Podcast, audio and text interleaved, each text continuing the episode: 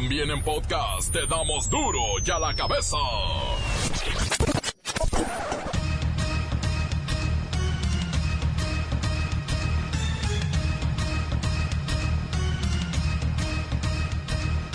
Lunes 19 de agosto del 2019, yo soy Miguel Ángel Fernández y esto es duro y a la cabeza, sin censura. El pasado mes de julio, el exgobernador veracruzano Javier Duarte envió a la Fiscalía General de la República evidencias y pruebas que involucran a Enrique Peña Nieto en fraudes y corruptelas.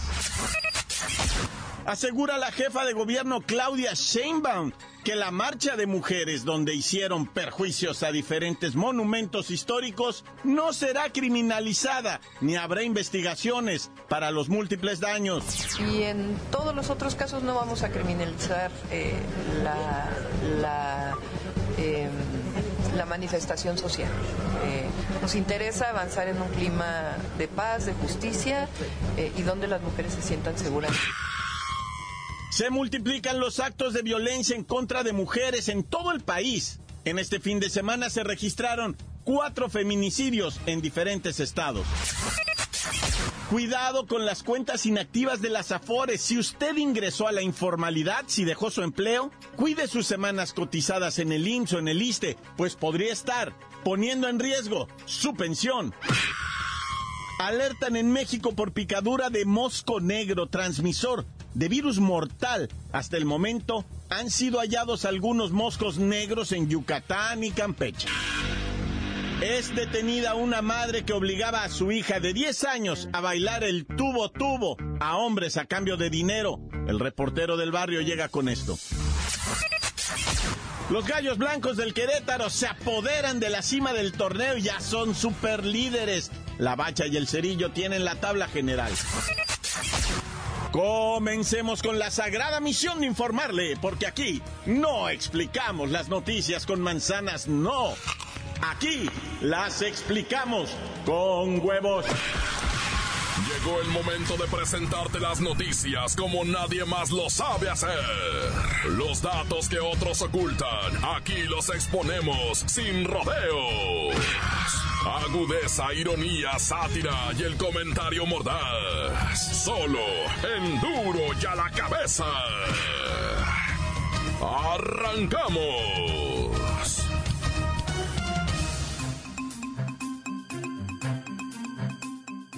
El pasado viernes se llevó a cabo la marcha protesta en contra de la violencia y apatía por parte de las autoridades en los casos de supuestos ataques sexuales en la Prepa 3 de la Universidad Nacional Autónoma de México y en la demarcación de Azcapotzalco. La convocatoria estaba prevista en el Ángel de la Independencia para marchar rumbo al Zócalo capitalino. Porque estoy hasta la madre de que nos violen, nos asesinen y vengo aquí a hablar por todas las que no pueden, por diversas razones, ya sea porque nos las mataron, las secuestraron, las desaparecieron o porque no pueden.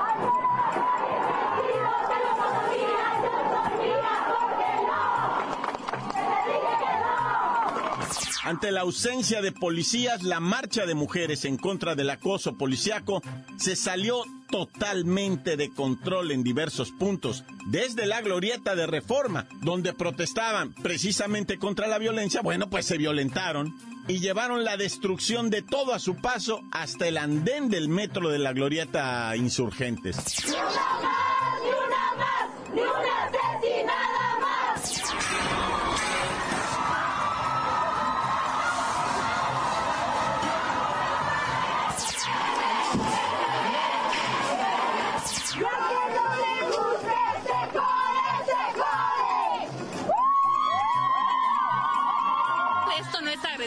Diamantina, no sean.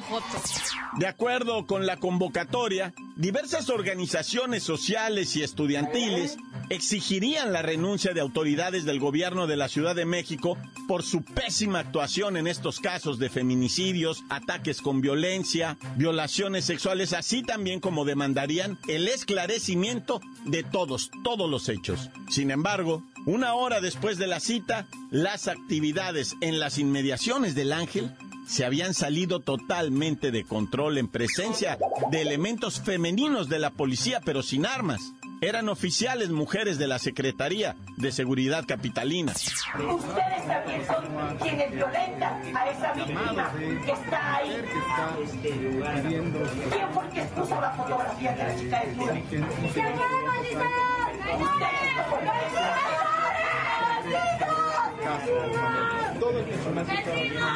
Sí, necesitamos la cobertura de la prensa para denunciar la violencia, pero no queremos que nos exhiban más, no queremos que nos dañen más, ni tampoco a la víctima.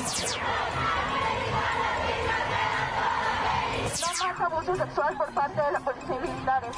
No más invisibilización a la violencia de género. No me cuidan, me violan. Exigir justicia no es provocación. ¡No me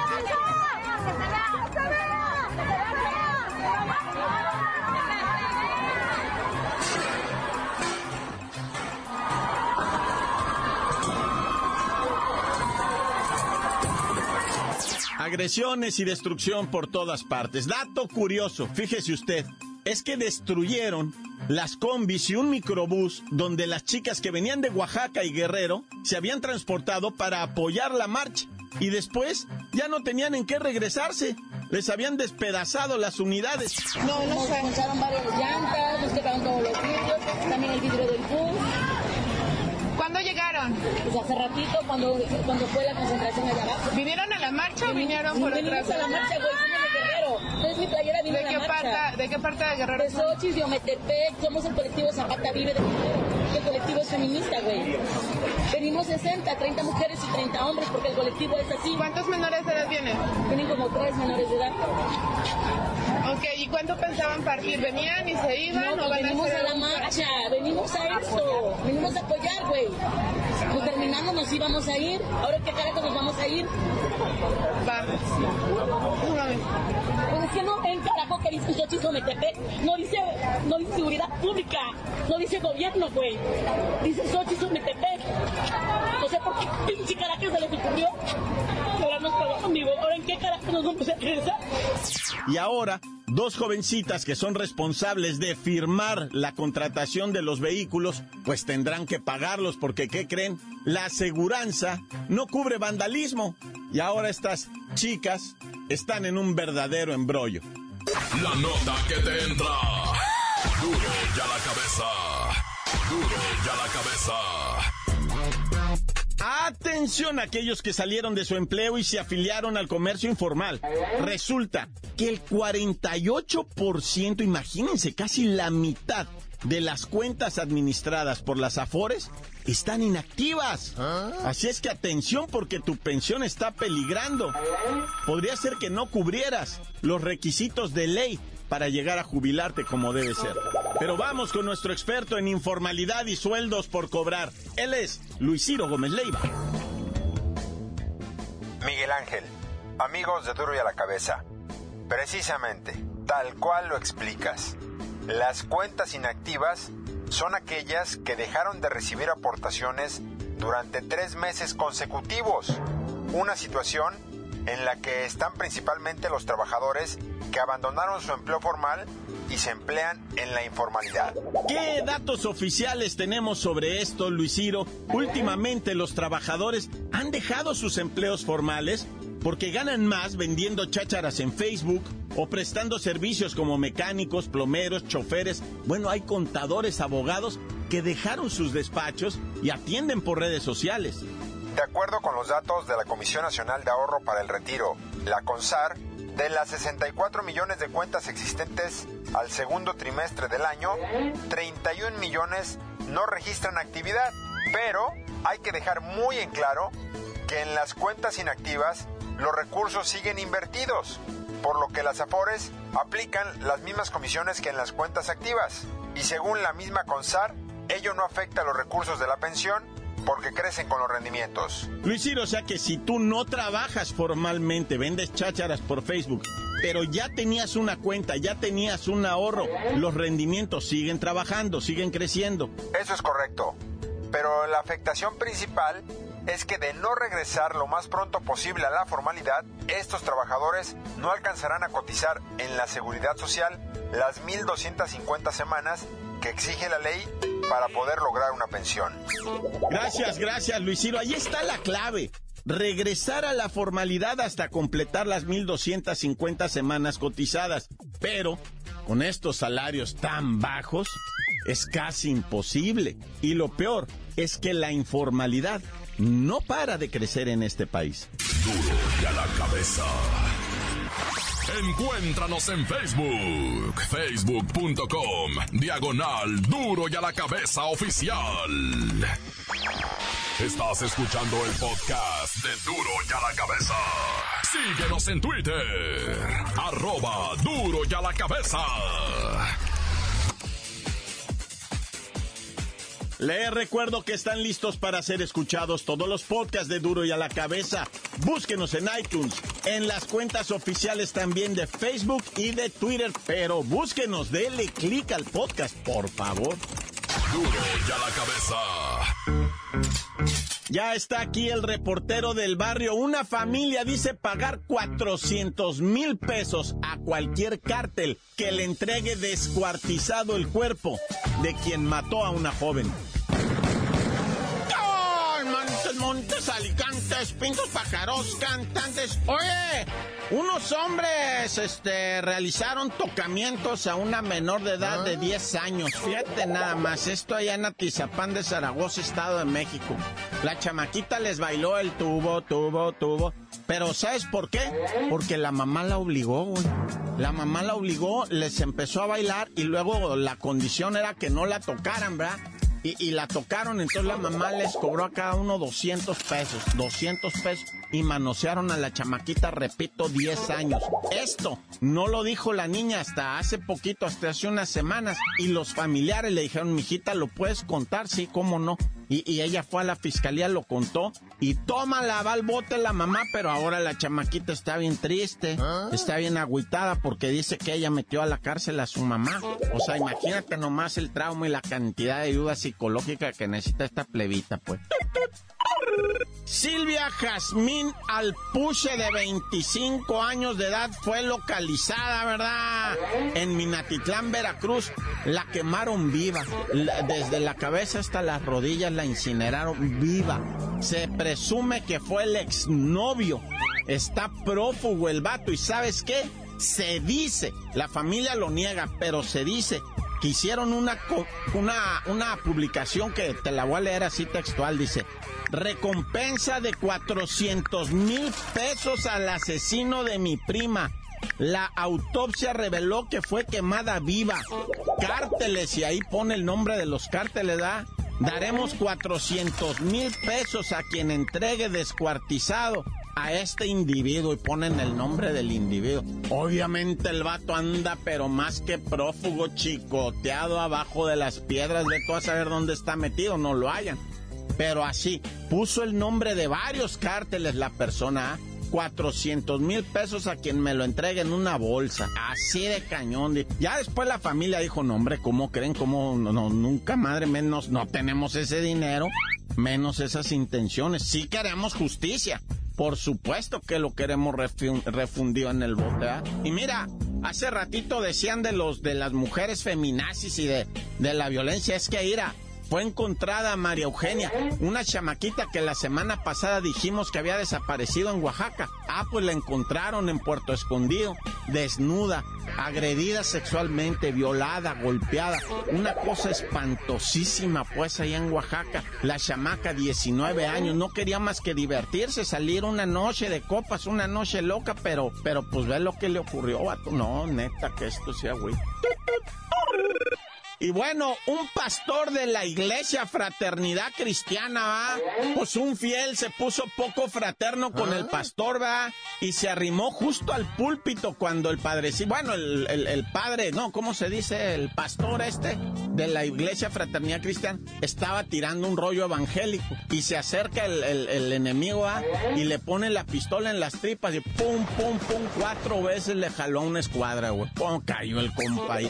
Y él apuntó a la gente, la gente se quedó inmóvil, unos se tiraron al piso. Él sale, pero por otra puerta lo fueron a atorar cuando iba corriendo, se trompicó, perdió el arma y ahí entre todos lo agarraron. No lo lincharon, no lo lincharon, que, en dónde fue esto, que en Oaxaca, ¿no? Se llama Tlalixtlac de Cabrera, ahí sí no sé dónde queda esto, pero creo que sí es Oaxaca, ¿no? ¿Dónde es esto? Tlalixtlac, sí es Oaxaca, muñeco. Pero bueno, ahí poncharon al padre, que no es padrecito, hombre, que es pastor, hombre. No se sabe, pues, eh, eh, ahorita los motivos, no, han aclarado nada de qué fue lo que le pasó, qué onda con ello, pero bueno. Y ya por último, ¿verdad? Brenda de la Mora, una morra de allá de la Ciudad de México, se subió a un taxi de estos que pides por aplicación, ya no voy a decir el nombre porque pues voy a quemar a puro Uber, pero bueno, el caso es que pida la morra el taxi, se sube, se arranca este vato, le pone los seguros, ella quiere abrir la puerta, no puede, ah. porque trae como los seguros de bebé que le llaman, ¿va? Y el compa agarra para otro lado, párese, le digo, párese, y el vato, ¡pum! Yo no sé cómo estuvo que la morra pudo abrir la puerta y se tiró del carro en movimiento. Y así salvó la vida, güey. Imagínate, otros carros pudieron haberle pasado por encima, le valió más, dijo a mí, yo no me muero con este compa y se tiró al averno. Bueno, ya, tan tan se acabó corta. La nota que sacude. ¡Duro! ¡Duro ya la cabeza!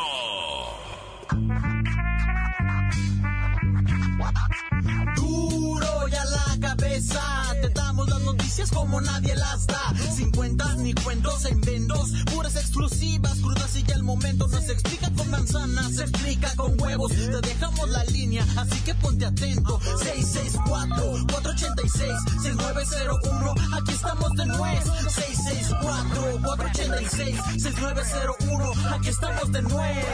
Duro y a la que besa. Un saludo para el repo del barrio, para todos los que hacen duro y a la cabeza desde Guadalajara, Jalisco. Un saludote para toda mi gente de aquí de Jalisco. Tan tan se acabó corta. ¿Qué tranza mi reportero del barrio aquí? Mandando un saludo desde la colonia del Fresno, de la paquetería Speedpack. Un saludo para los viejos, las momias, que nomás están dando besos unos a los otros y no trabajan.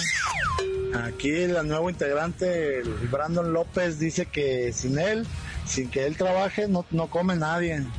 Y tan tan se acabó corta. Encuéntranos en Facebook, facebook.com, diagonal duro y a la cabeza oficial. Esto es el podcast de duro y a la cabeza.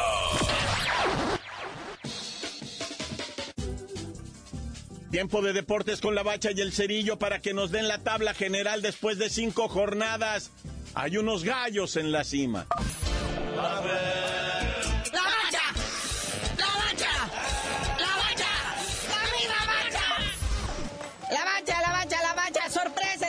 Mundial. El inesperado Club Querétaro Gallos Blancos se encuentra en la cima y aquí lo habíamos dicho.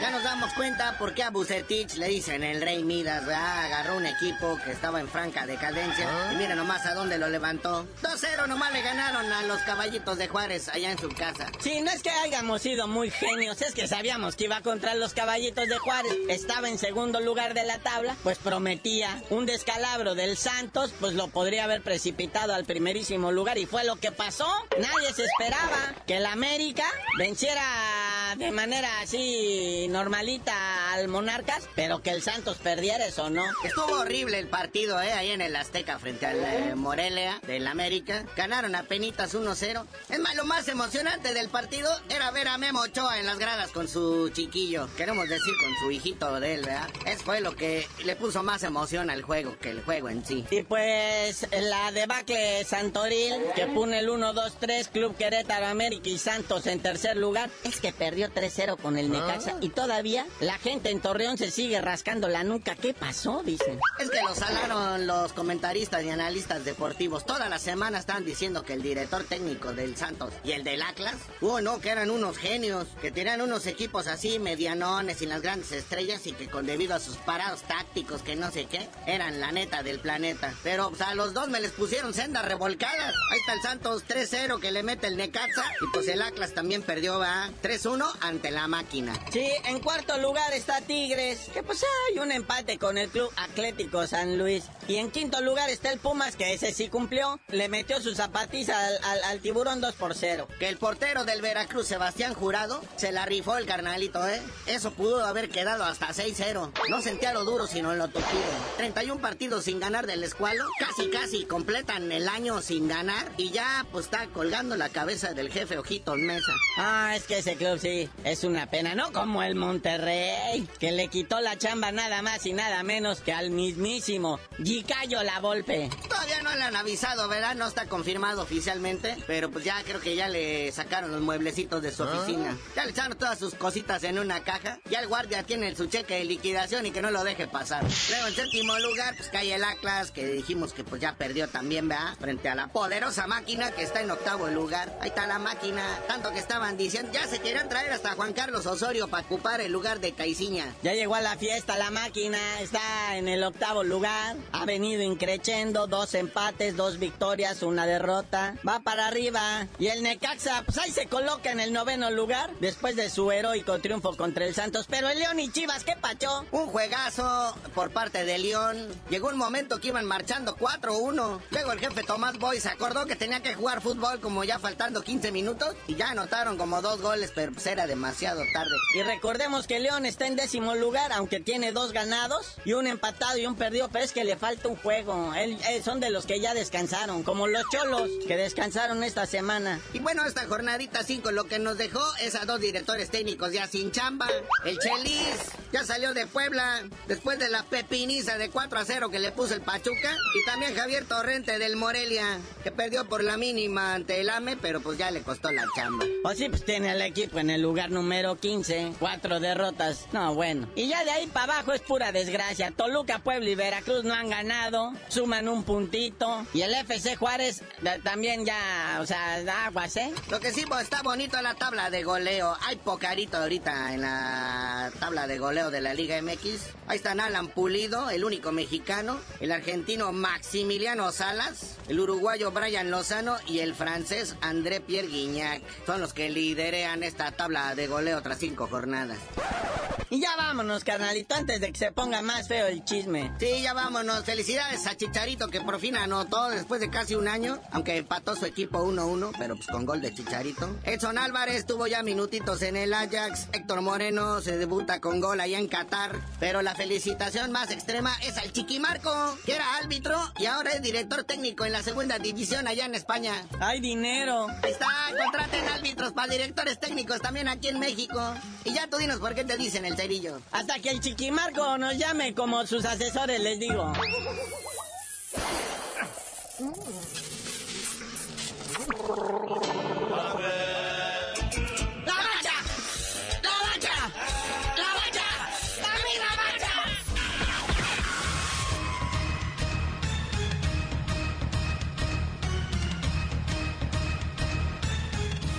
Y bien, por ahora hemos terminado. Les recuerdo que están los podcasts de Duro y a la cabeza para ser escuchados. Y ahora me despido agradeciéndoles a todos su audiencia y recordándoles que en Duro y a la cabeza no explicamos las noticias con manzanas, ¿no? Aquí hoy se las explicamos con huevo. Por hoy el tiempo se nos ha terminado. Le damos un respiro a la información, pero prometemos regresar para exponerte las noticias como son. Duro y a la cabeza es Miguel Ángel Fernández, Arturo González, Evi González y la producción de Luis González, el señor X. Una producción original de MBS Radio.